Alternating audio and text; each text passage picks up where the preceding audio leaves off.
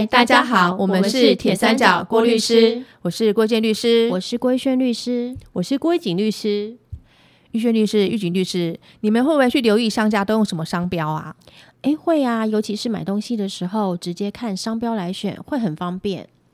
我也会哦，因为有些商标设计的很特别，让人印象很深刻。有时候一看就会知道是什么商店卖什么东西哦。嗯，对啊，就是因为商标一方面可以让某个商品，譬如衣服，或者是某个服务，譬如餐饮服务的相关消费者认识到这件衣服或这套餐饮是什么店的。另一方面，还可以透过商标，让这件衣服或这套餐饮跟别家店的衣服或餐饮做出区别。所以，商标法才会规定，注册商标必须具备识别性，也就是不具备识别性的标识是不能注册的哦。说到注册，遇见律师曾经在第五集有跟大家聊到，著作权在一九八五年修法之后，已经从注册保护主义改为创作保护主义。所以，作者完成作品的时候，只要这个作品是具有原创性的作著作，自然就享有著作权，而不用再经过注册登记。但是商标不一样哦，商标法是采注册保护原则的，必须要经过注册。没错，不过注册保护原则还是有例外情形的，那就是剽窃他人先使用的商标而抢先注册的抢注行为。这种情形为什么是例外呢？因为抢注啊违反了商标法的防止抢注条款，所以先使用的商标，纵使没有去注册，商标法仍然是会先保护先使用而未注册的商标，而不会去保护抢注的商标。玉锦律师刚刚讲的抢注，大家可能有听过吧？不过怎么样情形才能构成抢注？有机会的话，我们再来谈。今天就先来聊聊商标的先天识别性吧。就像我刚刚说的，商标的功能不但可以识别商品或服务的来源，还可以用来区别他人的商品或服务。所以，商标是具有识别性的标示。那商标是由什么组成的呢？玉轩律师，嗯，商标可以用文字、图形。记号、颜色、立体形状、动态、全像图、声音等，或者是其联合式所组成。这里所谓的联合式，譬如将文字跟图形组合成一个整体的商标，这样也是可以的。是啊，商标的设计很多元，好的商标真的一下子就能记得。因为今天是聊商标的先天识别性，我们就先来定义一下，这个先天是指什么？至于后天识别性，我们以后再找机会聊。好，先天识别性是指商标本身本来就有的，不用经过使用就能够取得的识别能力。由于市面上比较常见到用文字来当做商标，所以我等等会先用文字来举例，让大家了解怎么样的文字是具有先天识别性的商标。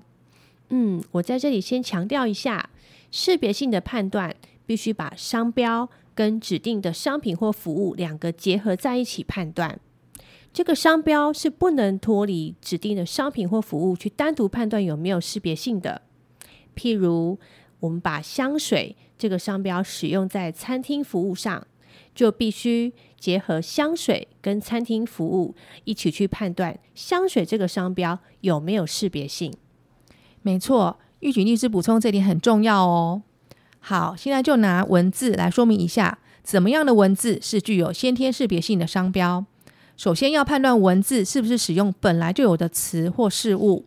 如果文字是运用智慧新创的词，文字本身没有什么特定既有的定义，这个文字就具有先天识别性。举几个经过经济部智慧财产局核准注册的案例，像是 Google 使用在搜寻引擎服务。震旦使用在电信加时网络的传输服务，普腾使用在电视音响。制裁局就审定 Google、震旦、普腾这些文字是属于识别性最强的独创性标示，而核准了注册商标。那如果文字是使用本来就存在的词或事物，譬如“春天”这个词，指定使用在旅馆服务上。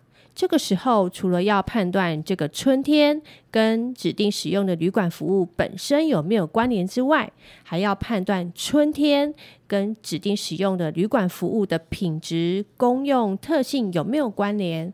如果都没有关联，这个春天这两个文字就具有先天识别性。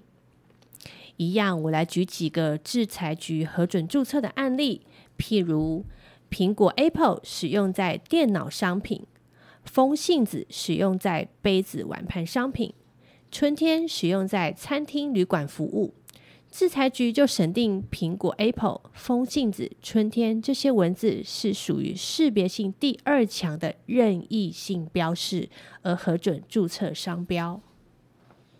易景律师提刚才提的这几个案例，我拿苹果 Apple 这几个文字来说一下，为什么制裁局会核准注册。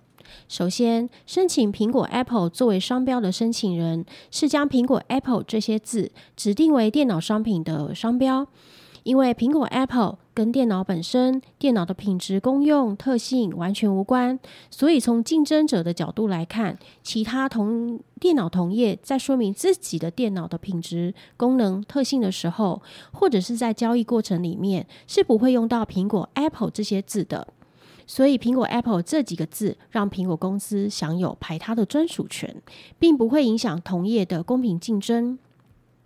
另外，从消费者的角度来看，因为苹果 Apple 这些字并不会传达出电脑商品的任何资讯，所以当消费者看到苹果 Apple 这些字，就会很自然的理解到这是 Apple 苹呃苹果 Apple 电脑的商标。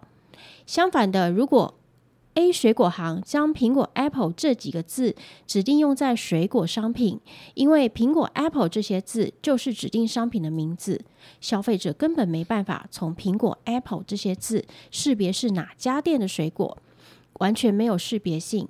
而且其他水果同业在说明自己水果的品质的时候，或者是在交易过程当中，也一定会使用苹果 Apple 这些字。所以，如果将苹果 Apple 这几个字让 A 水果行注册专用，势必会影响公平竞争。所以，苹果 Apple 当然就不能作为 A 水果行的商标啦。除了刚刚所提的独创性标示、任意性标示，还有一种也是具有先天识别性的哦，那就是暗示性标示。一样，举几个制裁局核准注册的案例，譬如说，快易通使用在电子磁铁。商品一池灵使用在洗衣粉商品，竹爽使用在香港脚药膏。制裁局就审定快易通、一池灵、竹爽这些文字是属于识别性第三强的暗示性标识，而核准注册商标。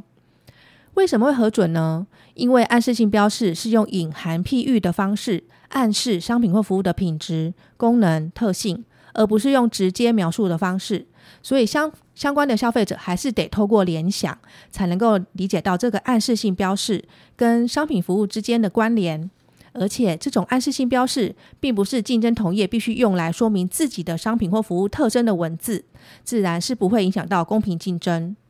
嗯。今天我们举了几个关于独创性标示、任意性标示、暗示性标示的案例，让大家了解怎么样的文字是具有先天识别性的商标。希望大家对先天识别性商标这个议题能有多一点认识哦。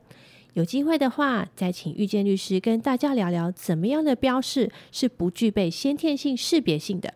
好，我们是铁三角，我们是郭律师。我们是三姐妹，与您聊人生，聊聊有趣的事情，聊聊生活中的法律。我们下次见，拜拜。